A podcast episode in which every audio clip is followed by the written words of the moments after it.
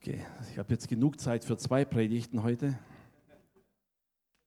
Dabei habe ich extra kurz gefasst, damit ihr nicht zu arg ins Spitzen kommt. Aber das kriegen wir hin. Dafür habt ihr hinterher viel mehr Zeit für die Gemeinschaft. Schön. Seid ihr bereit für heute? Ich werde heute nicht über Segeln predigen, auch wenn ich morgen segeln gehe. Aber es ist gut, eine ganze Männerrunde, wisst ihr, wird gut. Es ist schön, mit Männern zusammen zu sein, auf einem Boot, weit weg vom Land, wenn man so entspannt ist, keine Verpflichtungen hat und dann einfach reden kann. Keine Frauen an Bord, keine einzige, nein. Wir kümmern uns komplett selber um uns selber und das tut gut. Nee. Aber ich bitte euch einfach dafür zu beten, weil es ist mindestens eine oder zwei Personen dabei, die wirklich einige Schwierigkeiten haben und die es dringend brauchen, rauszukommen und die dringend Erbauung und Ermutigung brauchen. Deshalb betet für uns, dass sie gestärkt zurückkommen. Wisst ihr, es gibt Tage, wo man von Menschen predigt, so wie Jesus hat. Hat gepredigt, da saßen drei, vier, fünftausend Menschen, haben zugehört. Und dann gab es die Zeiten, wo er alleine mit Nikodemus saß und versuchte, Nikodemus seine alte Vorstellungsweise zu brechen und ihm klarzumachen, um was das Reich Gottes geht. Wir brauchen beides. Amen. Okay, heute habe ich ein anderes Thema. Die meisten Christen werden schon wissen, um was es geht. Ich habe mal balkenfreie Korrektur genannt, die Predigt. Ne? Wie schafft man das? Jetzt rede ich nicht über diesen berühmten Wink mit dem Zaumfall, den man jemandem geben will. Da geht, um die Balken geht es jetzt nicht. Es gibt in der Bibel, im Neuen Testament, eine Aufforderung sowohl von Jesus als auch von Paulus an uns als Kinder Gottes. Und die fällt uns manchmal schwer, weil es so widersprüchlich zu sein scheint, der Auftrag. Fangen wir mal an mit dem Auftrag Jesu. Lukas Kapitel 17, Vers 3. Lukas 17, Vers 3, so sagt Jesus ganz direkt, hütet euch. Oder mit anderer Übersetzung gesagt, habt Acht auf euch. Passt auf euch auf. Das heißt jetzt nicht, dass du durch die Gegend rennst und passt auf, was deine Geschwister machen, um ihnen auf die Finger zu klopfen, weil sie was falsch machen, sondern ganz generell sagt er, achtet aufeinander. Immer egal, wo wir sind, wo wir, was wir tun, sagt er, habt Acht aufeinander. Wenn dein Bruder sündigt, so weise ihn zurecht. Und wenn er es bereut, vergib ihm. Klingt ganz einfach, oder? Jemand macht was falsch, du weist ihn darauf hin, er sieht sofort ein und alles ist okay. Paulus wird dann noch etwas deutlicher. Ich habe mit Absicht die Luther-Übersetzung genommen, denn Luther hat das sehr drastisch gesagt. Da heißt es, predige das Wort Steh dazu. Es sei zur Zeit oder zur Unzeit. Mit anderen Worten, egal ob es den Leuten gerade passt oder nicht, steh dazu. Und dann heißt er, weise zurecht, drohe, ermahne mit aller Geduld und Lehre. Das Drohe klingt ziemlich hart, nicht wahr? Aber Paulus wollte mit Nachdruck sagen, denk immer daran, was das Wichtigste ist.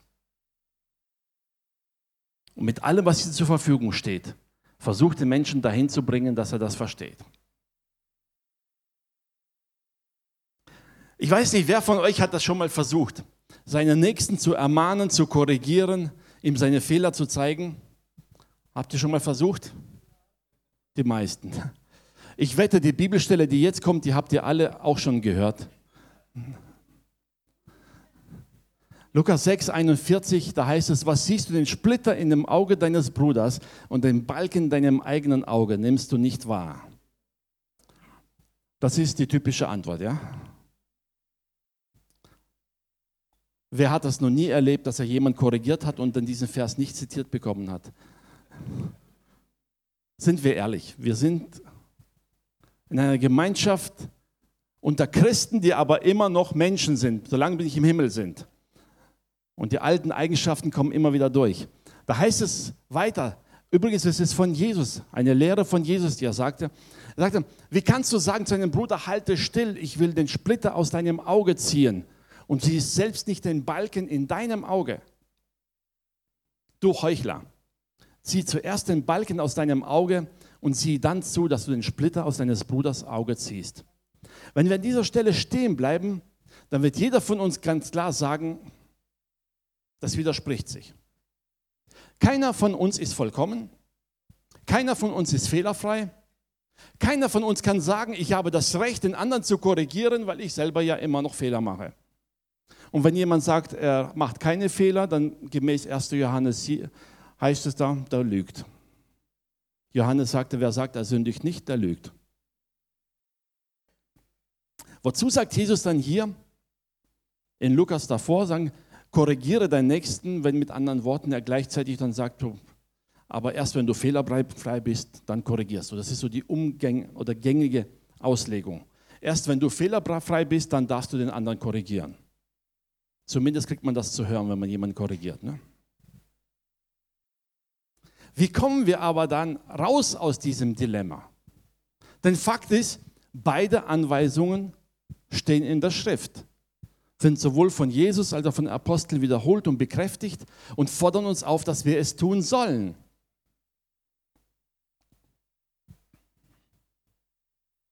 Gibt es eine Möglichkeit, beide Gebote so zu erfüllen, ohne eins davon zu übertreten? Wie kriegen wir das hin?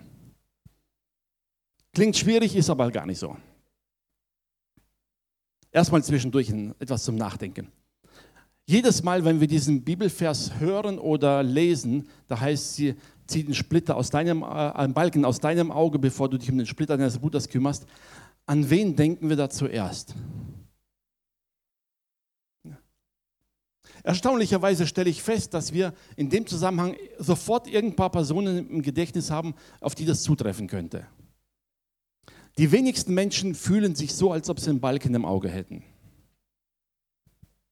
Die meisten Menschen gehen doch davon aus, dass sie im Recht sind, dass sie die Bibel verstehen. Also was ist dann an mir so falsch, dass ich erst um mich kümmern muss, bevor ich mich um einen anderen kümmern sollte?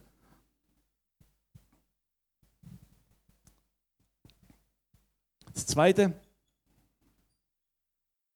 wie kommt es, dass wir immer überzeugt davon sind, dass wenn wir jemanden korrigieren, dass wir im Recht sind?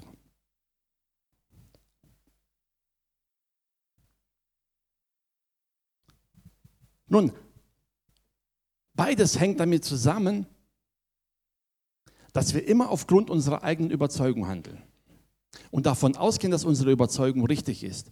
Und weil unsere Überzeugung richtig ist, muss der andere ja automatisch falsch sein. Geht gar nicht anders. Ist unter Christen weit verbreitet. Nach dem Motto, wenn meine Überzeugung die richtige ist, muss die andere falsch sein. Die wenigsten fragen sich selber, ist meine Überzeugung wirklich so richtig? Erstens. Und zweitens, kann es sein, dass meine Überzeugung für mich zwar richtig ist, aber für meinen Bruder nicht gilt? Weil das Wort Gottes manches gar nicht vorschreibt, wie ich es als verbindlich ansehe. Ich sage immer das schöne alte Beispiel. Ne? Wenn du nach Asien kommst als Mann in einem Rock, werden sie dich alle verurteilen. Wenn du in Schottland mit dem Rock rumläufst, ist normal. Ich spreche jetzt nicht dafür, dass Männer Röcke tragen sollen. Ja, vergiss das gleich wieder. Ich sage nur, es gibt Länder und die haben ihre Sitten und das, was dem einen gilt, dem gilt dem anderen nicht unbedingt das Gleiche. Selbst Paulus wusste das. Er sagte, ich bin dem Juden ein Jude, dem Griechen ein Grieche. er sagte, es gibt Unterschiede. Und es gibt viele Dinge, die interessieren Gott wirklich nicht darin. Hauptsache, du machst es im Glauben, anständig und von Herzen und zur Ehre des Herrn. Aber ist jetzt nicht das Thema hier. Fakt ist, wir gehen oft aus von unserem Standpunkt, von unserer Erziehung, von unserer Erkenntnis, von unserer Überzeugung und schließen daraus automatisch, dass das, was ich als richtig ansehe, auch richtig ist. Also muss der andere falsch liegen. Und hier beginnt das Problem mit dem Korrigieren. Das heißt, ich korrigiere dem Nächsten meistens aufgrund meiner Überzeugung und nicht immer aufgrund dem, was die Bibel tatsächlich sagt. Natürlich, wenn jemand einen Diebstahl begeht und ich sehe ihn, dann ist kein Problem. Es hat nichts mit Überzeugung zu tun, das ist falsch. Wenn jemand Ehebruch begeht, es ist falsch. Wenn jemand lügt und ich ertappe ihn dabei, es ist falsch. Ja und Amen. Aber oft sind es so Dinge, wo man so nicht ganz klar sieht, ist es jetzt wirklich falsch oder nicht, sondern meiner Meinung nach ist das, was er tut, nicht okay. Und da beginnt das Problem. Und dann kommt er natürlich sofort zurück und sagt, hier, aber meiner Meinung nach ist es okay und außerdem, ja, selbst wenn es nicht ganz so okay ist, ja, kümmere dich erstmal mal um deine eigenen Fehler. Ne? Fakt ist, beide Haltungen beinhalten das Problem, dass wir mit einer falschen Motivation oft an die Sache rangehen. Wenn es ums Korrigieren geht, ums Ermahnen geht, gibt es immer ganz klare Voraussetzungen, die die Bibel sagt. Und wenn man diese Voraussetzungen beachtet, dann merkt man plötzlich, wie einfach alles werden könnte.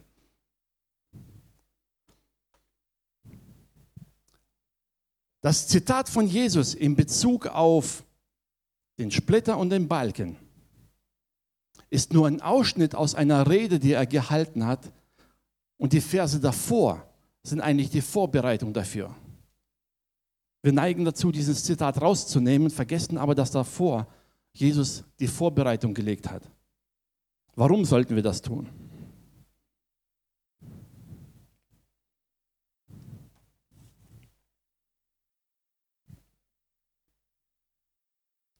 Jesus sagt ganz klar, fangen wir bei 36 an, bevor wir zu den Versen 41, 42 kommen. Lukas 6, 36 heißt, seid barmherzig, wie auch euer Vater im Himmel barmherzig ist. Das ist die erste Voraussetzung. Damit beginnt Jesus seine Rede. Und richtet nicht, so werdet auch ihr nicht gerichtet. Verdammt nicht, so werdet auch ihr nicht verdammt werden. Vergebt, so wird euch vergeben. Also, bevor du ansetzt, um deinen Nächsten zu korrigieren und zu ermahnen und ihn zurechtzuweisen, fang mit diesem Vers an. Zu fragen, erstens, bin ich barmherzig? Zweitens, richte ich oder richte ich nicht? Verdamme ich ihn oder verdamme ich ihn nicht? All das geht zuerst an meine eigene Motivation, an meine eigene Haltung. Warum korrigiere ich meinen Nächsten überhaupt? Warum spreche ich ihn überhaupt an? Was ist der Grund dafür, dass ich meinen Nächsten korrigieren will? Es ist schade, dass so viele Christen sich berufen fühlen, mit dem erhobenen Zeigefinger durch die Gemeinden zu rennen und allen zu sagen, was sie falsch machen. Diesen Dienst gibt es in der Bibel nicht. Ist auch nirgends erwähnt. Hat auch nichts mit der Erkenntnisgabe zu tun. Nichts. Ist ein rein menschliches Problem, wenn jemand Recht haben will. Jesus baut jede Korrektur, die er ansetzt, immer in allererster Linie mit einer ehrlichen Motivation auf auf eine Beziehung, die wir zueinander haben. Wenn man eine Beziehung hat, kann man einen Menschen korrigieren.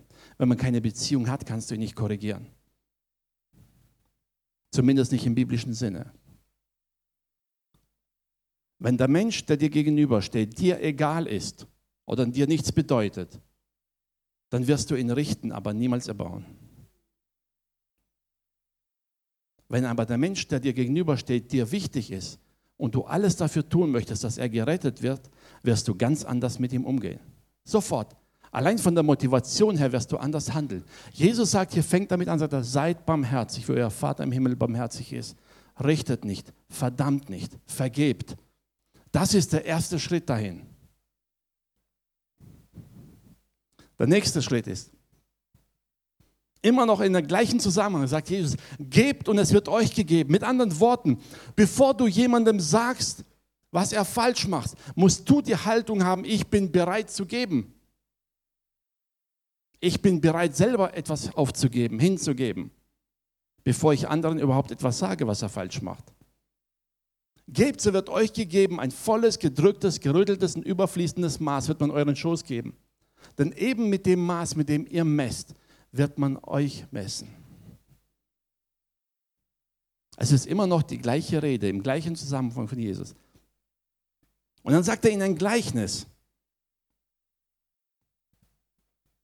Sagt ihn gleich, kann ein Blinder einen Blinden führen? Kann er? Kann ein Blinder dem anderen Blinden sagen, wo es lang geht? Mit anderen Worten, ich sage mal so rum, wenn einer den anderen korrigiert, aber aus einer falschen Motivation. Das ist genauso, als wenn ein Blinder dem anderen sagt, was er falsch macht. Er sagt, du bist dann selber nicht besser dran. Denn nur um den anderen zu korrigieren, aus welchem Grund auch immer, ohne die Motivation, den Menschen zu retten, ihm wirklich zu helfen, ist es absolut nichts wert. Er sagt weiter, der Jünger steht nicht über dem Meister. Wenn er vollkommen ist, so wird er wie sein Meister. Jesus spricht hier die ganze Zeit von der Beziehung, die Menschen miteinander haben, von der Stellung, von der Achtung, dass man den anderen nicht geringer achtet, man sich selber nicht höher achtet. Er sagt, egal was du lernst, besser als dein Meister wirst du nicht werden. Dabei bezieht Jesus selber, er ist der Meister. Wir werden nicht besser, wir können von ihm nur lernen. Es geht immer um die Beziehung, wie wir miteinander umgehen. Und dann sagt er in Bezug auf die Korrektur das Gleiche. Was siehst du denn bei deinem Bruder? Er sagt jetzt hier nicht davon, dass du meinen Nächsten nicht korrigieren darfst, solange du dich selber nicht Fehler hast. Er sagt hier nur ganz klar in Bezug auf die Heuchelei und sagt, was willst du deinem Nächsten sagen? Zum Beispiel, dass er geizig ist, während du selber keinen Cent gibst. Was willst du dem Nächsten sagen, weil er sich hinter einer Frau hergedreht hat, während du selber im Ehebruch lebst? Er spricht hier ganz deutlich von der Heuchelei zu sagen, wenn du genau das Gleiche machst, hast du kein Recht, den anderen zu korrigieren. Aus welcher Beziehung heraus tust du es? Wisst ihr, wir Menschen neigen dazu, uns zu rechtfertigen über die Fehler des anderen. Schon mal erlebt? Wenn du jemandem sagst, du, das, was du machst, falsch, heißt, warum guckst du auf mich? Die anderen sind ja noch viel schlechter. Das hat mal jemand gesagt, weißt du, interessant ist, wenn es darum geht, äh, Vermögen zu haben, orientieren wir uns immer an denen, die reicher sind als wir. Wenn es um unseren Charakter geht, orientieren wir uns immer an denen, die schlechter sind als wir. Keiner sagt, was, oh du, ich will, muss besser werden, weil da gibt es noch ein paar, die können das besser als ich. Man rechtfertigt immer nach dem, ich bin ja gut genug, die anderen machen es ja eh noch schlechter.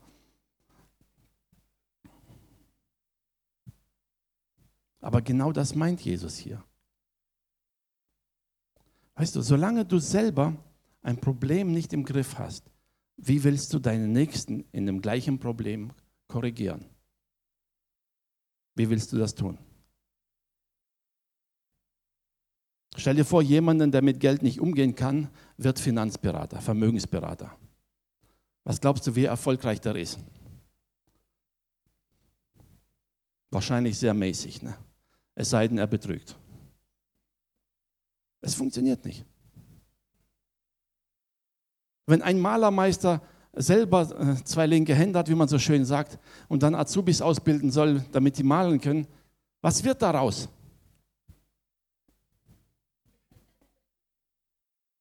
Vielleicht hat geschenkt der Herr Gnade, er kriegt begabte Lehrlinge, vielleicht. Aber Fakt ist, ganz natürlich gesehen wissen wir ganz genau, wenn man selber etwas nicht im Griff hat, kann man es einem anderen nicht beibringen. Und genau das meint Jesus hier. Weißt du, wenn du gewisse charakterliche Eigenschaften selber nicht im Griff hast, korrigierst du nicht beim anderen, solange du selber nicht besser kannst. Das heißt aber nicht, dass wir warten sollen, bis wir fehlerfrei sind, insgesamt im ganzen Leben, bevor wir einen anderen korrigieren dürfen. Es geht ganz stark um die Beziehung, die wir zueinander haben, die wir miteinander haben. Jesus spricht hier also in einer ganz klaren Reihenfolge halt. Zuallererst sagt Jesus, bevor es ans Korrigieren geht, also damit wir diese Balken im Auge vermeiden, der erste Schritt dahin ist Vergebung. Wenn du jemanden korrigierst, während du sauer auf ihn bist, wirst du es nicht ohne Sünde tun. Du wirst richten, du wirst verurteilen, was weiß ich. Wenn du jemandem Fehler vergeben hast, dann geht es nur noch darum, ihn auf den rechten Weg zu bringen. Du wirst nicht mehr die Schuld ansehen, nur, nur noch korrigieren. Deshalb der erste Schritt bei jeder Korrektur ist die Vergebung. Amen. Der zweite Schritt zu jeder Korrektur das, was Jesus auch sagte, miteinander, ist unsere Beziehung, unsere Stellung miteinander. Wie gehe ich mit meinem Nächsten um? Es ist schön, dass die Bibel das in Bezug auf die Gemeinde, auf die Kinder Gottes, das Gleichnis der Geschwister nimmt. Sagt, wir sind Geschwister im Herrn. Geschwister sucht man sich nicht aus. Nicht wahr? Die kriegt man einfach. Du kannst sie lieben, du kannst sie hassen, du kannst sie verschweigen, du kannst sie verdammen, du kannst sie enterben, sonst irgendwas, aber du kannst nichts daran ändern, dass es trotzdem deine Geschwister sind.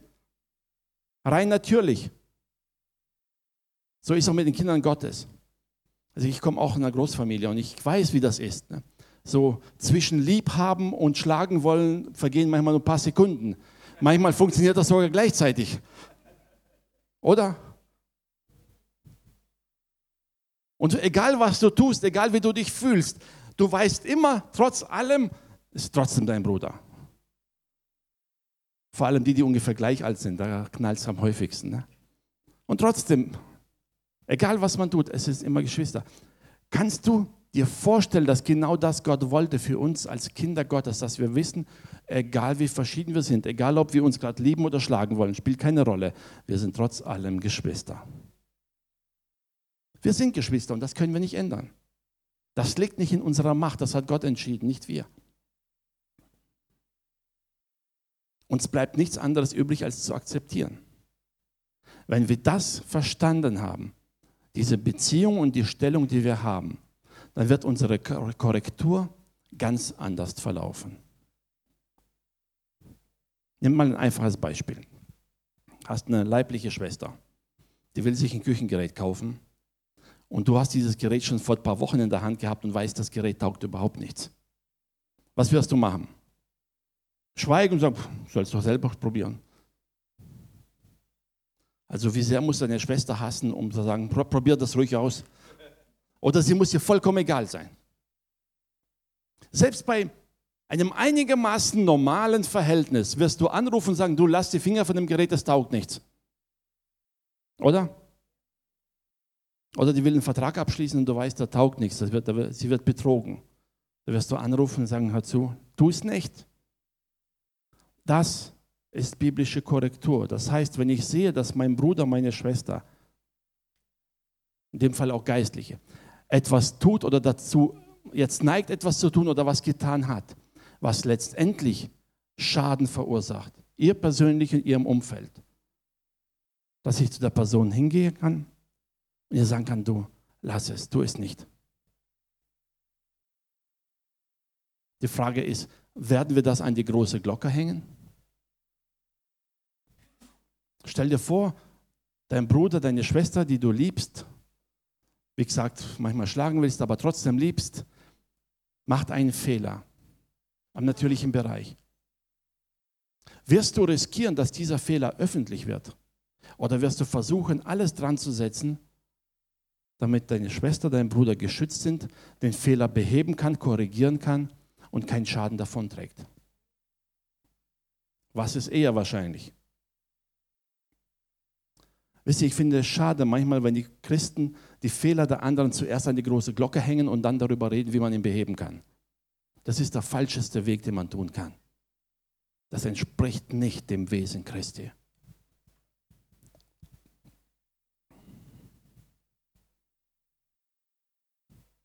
Jesus sagt hier, wenn du vergibst, wenn du deiner Stellung zu deinem Nächsten bewusst bist, wenn du klar bist, welche Beziehung zu ihm hast und aus dieser Beziehung heraus ihn dann korrigieren wirst, dann wirst du es tun, ohne dass ein Balken in deinem eigenen Auge hängt. Weil du wirst die Person retten wollen, um jeden Preis. Und alles dafür tun, was machbar ist, nur um den Schaden abzuwenden. Wenn wir aus Liebe heraus korrigieren, werden wir immer darauf achten, dass die Person, die den Fehler gemacht hat, nicht noch größeren Schaden davonträgt und dass durch die Korrektur nicht auch noch zusätzlicher Schaden entsteht. Wir werden darauf achten, dass es dem Nächsten gut geht, dass er auf den rechten Weg kommt und wenn alles okay ist, erledigt. Da reden wir nicht drüber und erzählen es auch nicht hundert anderen Leuten. Du guck mal, der wollte da ganz schief laufen, aber ich habe ihn korrigiert. Ich habe ihn wieder auf den richtigen Weg gebracht. Und da hat den Fehler schon längst vergessen und du erzählst drei Jahre später noch irgendwo im Zeugnis oder beim Kaffee und Kuchen so, ah ja, daran erinnere mich, ne? der wollte das schon fast das machen, aber ich habe ihn korrigiert. Korrektur heißt, ihn vor dem Schaden zu bewahren und nicht den Schaden durch mein Geschwätz zu verursachen. Gott möchte, dass es uns gut geht. Gott möchte, dass wir als Kinder Gottes in einer Einheit zusammenstehen, füreinander da sind und einander in Liebe erbauen. Petrus schreibt es, ja, 1. Petrus 4, Vers 8. Da hat er, vor allen Dingen habt untereinander beständig Liebe, denn die Liebe deckt auch der Sündenmenge. Jetzt haben manche immer gedacht, ja, Petrus hat hier gemeint, ja, Hauptsache wir lieben es, was wir sündigen, spielt keine Rolle, Hauptsache wir lieben uns und die Liebe gleicht alles aus. Das steht nicht da. Petrus nimmt hier Bezug auf den Vers aus den Sprüchen, wo es heißt, also die Liebe deckt der Sündenmenge oder die Liebe verbirgt. Die lässt nicht einfach Gras drüber wachsen oder ähm, duldet die Liebe. Nein, äh, die Sünde. Die Liebe duldet keine Sünde. Sie deckt zu. Das heißt mit anderen Worten, sie versucht zu korrigieren, zu bewahren, aber so, dass es möglichst niemand mitkriegt. Ich weiß, kennt ihr, Männer, ab und zu geht man aus dem Haus, ist auf einer Feier und plötzlich fällt der Frau auf, ups, deine Hose ist noch nicht ganz zu. Es gibt jetzt zwei Möglichkeiten. Sie kann natürlich das Ganze übers Mikrofon sagen. Wenn er gerade streitet hat oder so, keine Ahnung. Wenn sie dich von Herzen liebt, dann wird sie dir das ganz sanft ins Ohr flüstern. Dass du möglichst unauffällig deine Hose zumachen kannst und keinem fällt auf. Das ist der Idealzustand, oder? Geschieht aus reiner Liebe und Fürsorge. Alles andere würde ja den anderen bloß bloßstellen. Ist zwar nichts Schlimmes, aber trotzdem unangenehm. Stimmt doch so, oder? Übertrag mal dieses Beispiel auf das Geistliche. Wenn du jemanden aus Liebe korrigierst, wirst du es so machen, dass niemand anders es mitkriegt. Und dass er möglichst diesen Fehler korrigieren kann, noch bevor es jemand merkt, um den Schaden so gering wie möglich zu halten. Das ist Korrektur aus Liebe. Bei Petrus sagt, die Liebe deckt zu sie bewahrt, sie beschützt. Sie macht das nicht öffentlich, sie stellt nicht öffentlich bloß. Genau darum ging es Jesus.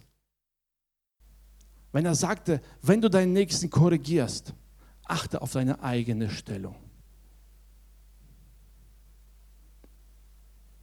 Achte darauf, mit welcher Haltung du es machst. Achte darauf, welche Motivation hinter deinem Handeln steht. Warum willst du deinen Nächsten korrigieren? Was ist das Ziel? Das, wofür machst du es? Genau da scheidet sich das Ganze dann. Wenn wir unsere eigene Motivation überprüfen und merken, okay, der eine macht es nur um des Korrigierens willen. Das ist halt falsch und das muss gesagt werden. Fertig. Die Wahrheit muss ans Licht. Amen. An welches Licht? ans Licht Gottes und ans Licht der Öffentlichkeit. Das verwechseln wir zu schnell. Wenn Gott korrigiert, dann geschieht es immer zuallererst persönlich. Denkt an die Worte Jesus, der sagt, wenn jemand gegen dich sündigt, dann geh hin und sprich zuerst persönlich mit ihm. Er hat nicht gesagt, dann frag deinen Nächsten und deine Freundin und deinen Pastor und deinen dritten Seelsorger um Rat, wie man mit dieser Person umgehen sollte und warum und wieso. Es mag alles gute Gründe haben, aber wisst ihr, das führt nur dazu, dass der Fehler verbreitet wird. Er wird nicht korrigiert. Ich sage es mal ganz salopp. Jesus sagte, lass jedes Geschwätz drumherum. Geh zu der Person hin und sprich zuallererst mit der Person ganz direkt. Und wenn du merkst, die Person sieht das nicht ein, dann nimm einen Zeugen dazu. Ein Zeuge hat einen riesengroßen Vorteil. Erstens, er kann dich bestätigen, aber der Zeuge kann auch dich selber korrigieren. Kommen wir zurück zu dem ersten Schritt. Die Frage ist manchmal, liegen wir wirklich im Recht, wenn wir den anderen korrigieren oder nicht? Wie gesagt, bei manchen Sünden ist ja ganz einfach. Ne? Es gibt Sünden, die die Bibel aufzeigt, können wir sagen, ja, das ist falsch. Aber was ist, wenn ich den anderen korrigieren will für etwas, was zwar meiner Meinung nach falsch ist? aber vielleicht liegt meine Meinung daneben. Das ist der Vorteil von dem Zeugen. Der Zeuge kann nicht nur mich bekräftigen, er kann auch mich selber korrigieren. Ist dann unangenehm. Natürlich, wenn du jemanden korrigierst und plötzlich kommt dein eigener Zeuge dazu und sagt, hey, Moment, das, was du da machst, ist gar nicht okay. Aber auch das lernt man in der Beziehung. Auch das gehört dazu. Und dann sagt Jesus, erst wenn er das nicht tut, dann wende dich an die Gemeindeleitung, stelle ihn vor die Gemeinde und wenn er nicht hören will, dann tut ihn aus eurer Mitte. Dann erst.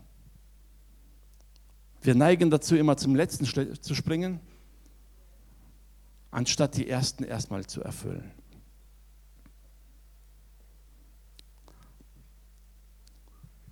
Ich weiß, es ist manchmal unangenehm, wenn man jemanden sieht, dass er etwas tut, was nicht in Ordnung ist und dann mit der Person reden muss. Oft konfrontieren da auch zwei Welten aufeinander. Auf der einen Seite hast du eine klare biblische Stellungnahme, was richtig ist.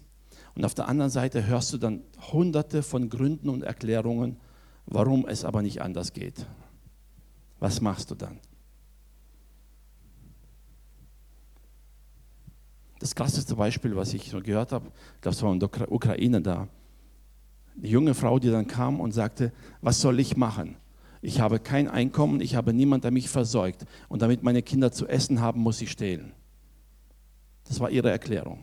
Fertig. Ich kann es nicht anders machen. Niemand gibt mir Arbeit. Fakt ist nur, sie hat nicht gefragt, könnt ihr mir helfen? Es war einfach ihre Rechtfertigung zu sagen, ich kann nicht anders. Also mache ich so weiter, solange bis irgendwas anders geschieht.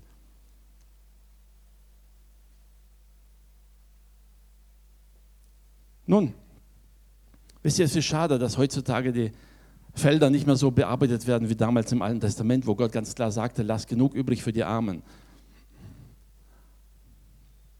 Ja, unsere Gesellschaft ist da nicht mehr darauf ausgelegt, sich um die zu kümmern. Aber trotz allem rechtfertigt es nicht, dass wir stehlen. Also sind wir dazu mehr oder weniger verpflichtet vom Wort Gottes her, eine andere Lösung zu suchen. Es gibt Lösungen, ja, wir müssen uns nur darum bemühen. Es gibt Hilfe. Aber wisst ihr, das hat mir damals so klar gemacht, wie einfach es ist, aus Umständen heraus eine Rechtfertigung zu holen, zu sagen, ich muss meinen Kindern was zu essen geben und weil ich keinen anderen Weg sehe, klaue ich es einfach. Es ändert nichts daran, dass die Bibel sagt, du sollst nicht stehlen. Nun, es gibt im Alltag sehr viele Erklärungen. Jede Notlüge hat einen wichtigen Grund. Oder hat jemand schon mal eine Notlüge gebraucht ohne Grund? Glaube ich nicht. Wir haben schnell Erklärungen dafür, das heißt aber nicht, dass es richtig ist. Und einander zu ermahnen kann in dem Punkt sehr unangenehm sein. Deshalb neigen viele auch dazu zu sagen, ich tue einfach mal so, als ob ich es nicht gesehen habe oder als ob ich es nicht gehört habe. Ist ja sein Problem, soll er selber machen. Ihr, aber weder Jesus noch Paulus waren mit dieser Haltung einverstanden. Aus einem wichtigen Grund. Da kommen wir zurück zu den Geschwistern. Wenn meine Geschwister, sei es leiblich oder geistlich, wenn sie mir wichtig sind und ich will, dass es ihnen gut geht und dass sie keinen Schaden haben, dann werde ich bei den Fehlern nicht schweigen. Denn wenn ich schweige, mache ich mich mitschuldig an dem Schaden, den sie davontragen. Amen. Auch wenn es sonst niemand weiß, Gott weiß es. Wenn du genau weißt, dass da, was weiß ich, das Haushaltsgerät, das deine Schwester kauft, im nächsten Moment in die Luft geht, weil es nichts taugt. Und du hast geschwiegen. Bist du dann mitschuldig oder nicht? Du bist es. Wenn du siehst, dass dein Bruder falsch handelt im Umgang mit dem Nächsten, und du schweigst, dann bist du mitschuldig, sagt die Bibel. Der erste Vers war, wo Jesus sagte, hab Acht aufeinander. Passt auf euch auf.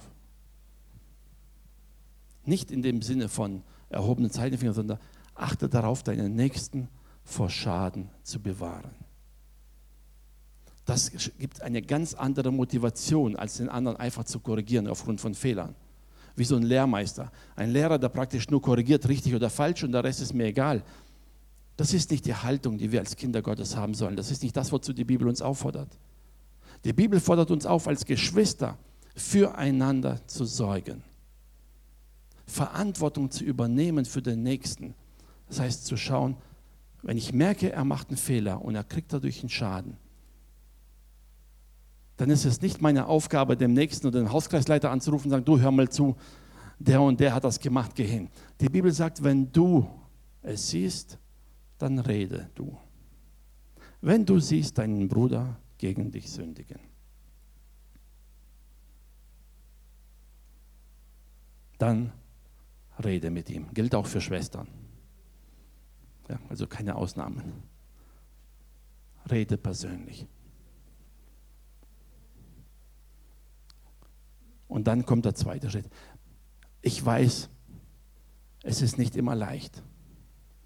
Aber wenn wir als Kinder Gottes unsere Stellung als Geschwister vor dem Herrn ernst nehmen, dann werden wir es tun, weil uns der Nächste wichtig ist. Weil wir nicht wollen, dass irgendjemand von den Menschen, mit denen wir es zu tun haben, wo wir gemeinsam Gottesdienst feiern, dass irgendeiner davon verloren geht. Wir wollen es nicht. Paulus ging noch viel weiter. Paulus war es vollkommen egal, wer vor ihm steht. Er wollte, dass kein Mensch verloren geht. Und hat sich auf den Kaiser berufen. Ich habe früher immer gedacht, Paulus, wieso hast du so einen Blödsinn gemacht? Selbst Festus sagte, Mensch, wenn er sich nicht auf den Kaiser berufen hätte, hätte man ihn laufen lassen können. Wäre es erledigt. Paulus war aber, mit anderen Worten gesagt, ihm war es vollkommen egal, ob er in Ketten ist oder in Freiheit. Sein Ziel war, jeder Mensch soll das Evangelium hören, selbst der Kaiser. Und wenn ich nicht frei vor den Kaiser treten darf, dann trete ich in Ketten vor ihn. Aber ich werde ihm das Evangelium predigen. Das war seine Motivation. Egal wie verrückt die Kaiser damals waren, manche. Paulus war der Überzeugung, dass jeder das Evangelium hören sollte, jeder Einzelne. Stell dir vor, wenn du ins Geschäft kommst, dein Chef ne, soll das Evangelium hören. Mach, mach während der Arbeitszeit deine Arbeit und in der Pause erzähl ihm von Jesus, ja? Manche einfach denken, oh nee, bloß nicht mein Chef, stell dir vor, der kommt jetzt zum Gottesdienst. Oh. Dann muss ich mich ja im Geschäft benehmen. Wisst ihr, die Frage, wenn es um Korrektur geht, sei es bei Petrus, sei es bei Paulus, aber auch Jesus selber, sprechen es immer wieder an, welche Motivation steckt dahinter? nur um den anderen Fehler aufzuzeigen oder ihn bloßzustellen, ist nicht die biblische Art, einander zu ermahnen. Wenn du aber jemanden liebst von ganzem Herzen und ihn retten wirst, dann wirst du aus dieser Liebe, aus dieser Haltung heraus alles dran setzen, um ihn vom falschen Weg abzubringen. Alles. Du wirst ihn ermahnen oder wie Paulus sogar sagt, du wirst so weit gehen, dass du ihm sogar drohst. Hauptsache, er tut es nicht, was ihm schadet. Wie erziehen wir unsere Kinder? In Liebe mit Ermahnung und notfalls auch mit Drohen. Oder? Hat es jemand ohne geschafft? Wenn ja, dann erzählt mir, wie das geht.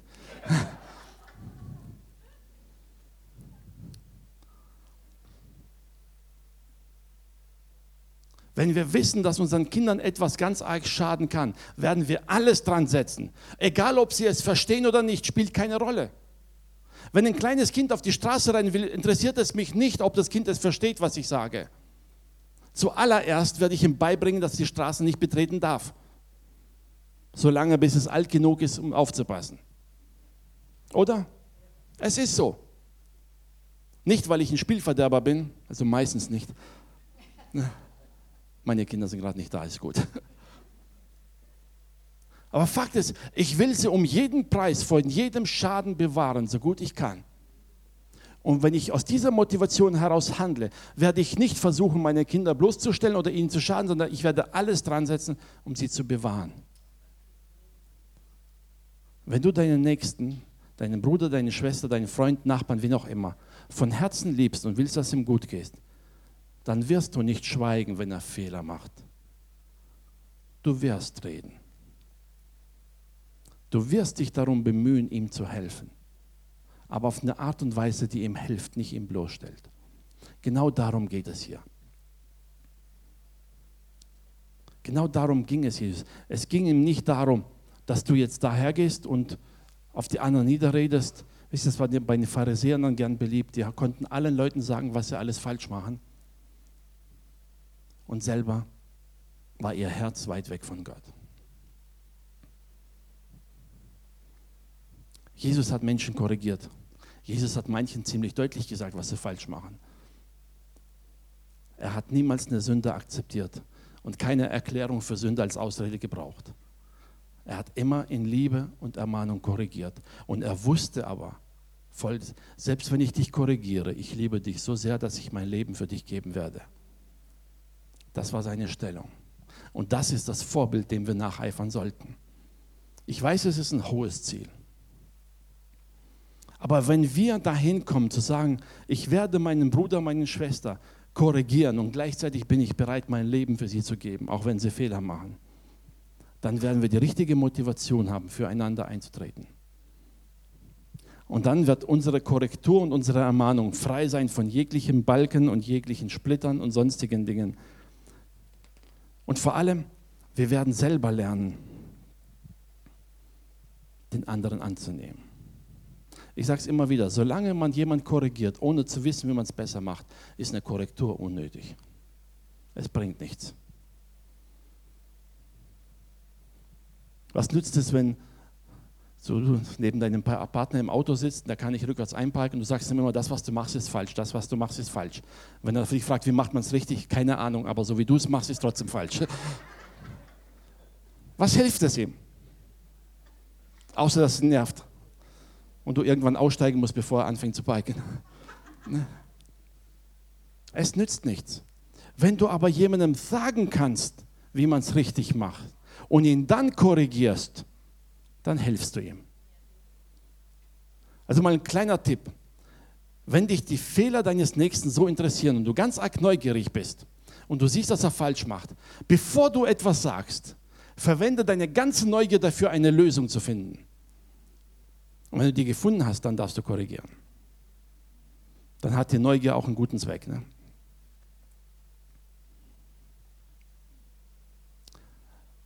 Glaub mir, wenn jemand zu dir kommt oder zu mir kommt und sagt, du, das, wie du es gemacht hast, war nicht so gut, hättest du es so rum gemacht, wäre es besser. Würde es besser ankommen, würde es mehr Sinn machen. Das erbaut, das stärkt, das hilft. Man fühlt sich zwar nicht gut wegen dem Fehler, aber es hilft. Wenn jemand mir sagt, du, du hast es in der Predigt gesagt, das war missverständlich und sagt mir, was man es besser machen könnte, super, das hilft.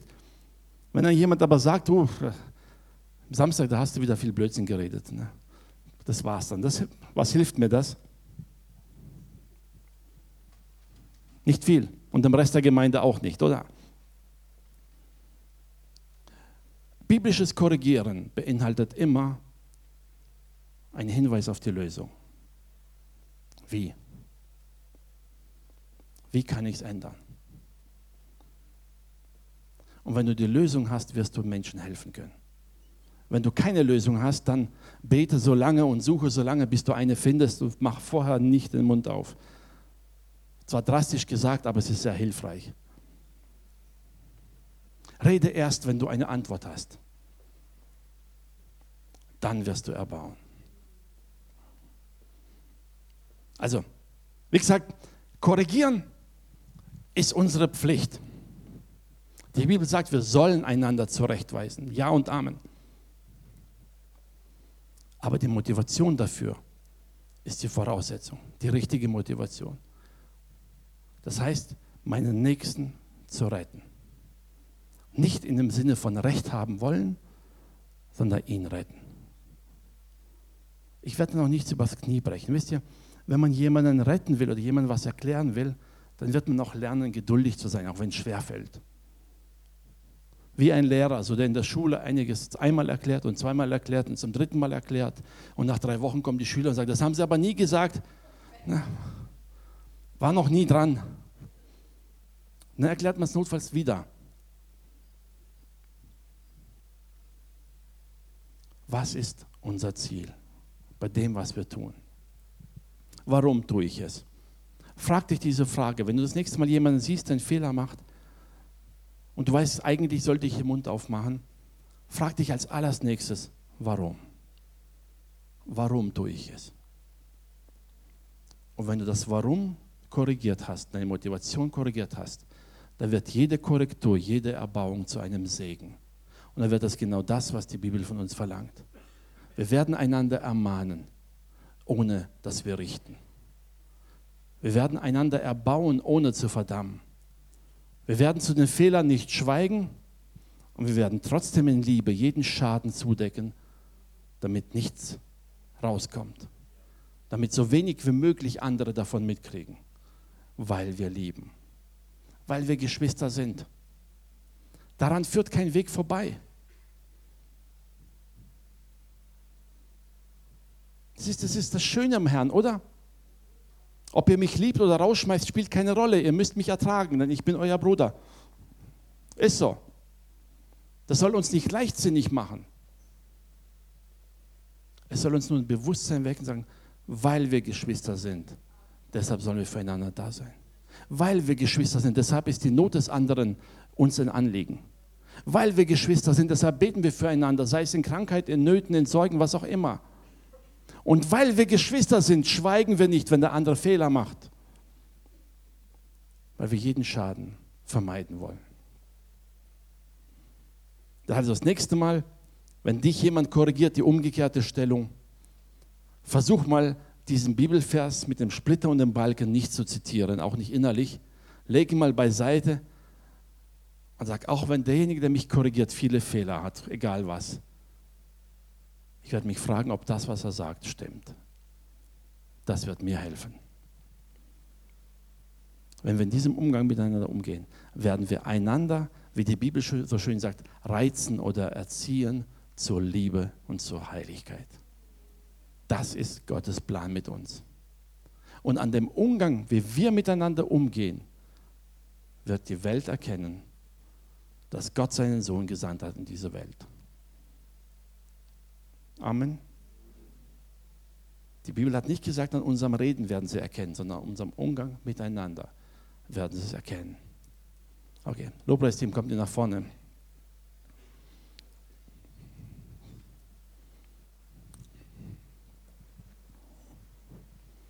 Ich werde dich heute nicht nach vorne rufen, kein. Ich möchte euch einfach einladen, jetzt, während wir Gott anbeten, einfach mal auch zwischendurch mal kurz still zu werden vor dem Herrn. Aus zwei Gründen. Der erste Punkt zu sagen, Herr, wenn ich Menschen gerichtet habe oder korrigiert habe, nicht aus Liebe, dann bitte ich um Vergebung. Der eine Punkt und der zweite Punkt sagen, Herr, da wo ich gesehen habe, dass mein Bruder was falsch gemacht hat und Schaden hatte und ich habe trotzdem nichts gesagt, da bitte ich genauso um Vergebung. Beides ist vor Gott eine Sünde. Den anderen zu richten und den anderen in sein Elend rennen zu lassen, ist beides genauso falsch. Lass uns mit ehrlichem Herzen vor Gott stehen und sagen, Herr, ich möchte dieses Herz haben, voller Erbarmen, voller Vergebung, voller Liebe für meinen Nächsten, dass ich bereit bin, für ihn einzutreten, dass ich bereit bin, ihn zu ermahnen und zu korrigieren, aber dass ich bereit bin, für ihn alles zu geben, um ihn zu retten. Das ist die Haltung, die Gott haben möchte. Lass uns aufstehen zum Gebet.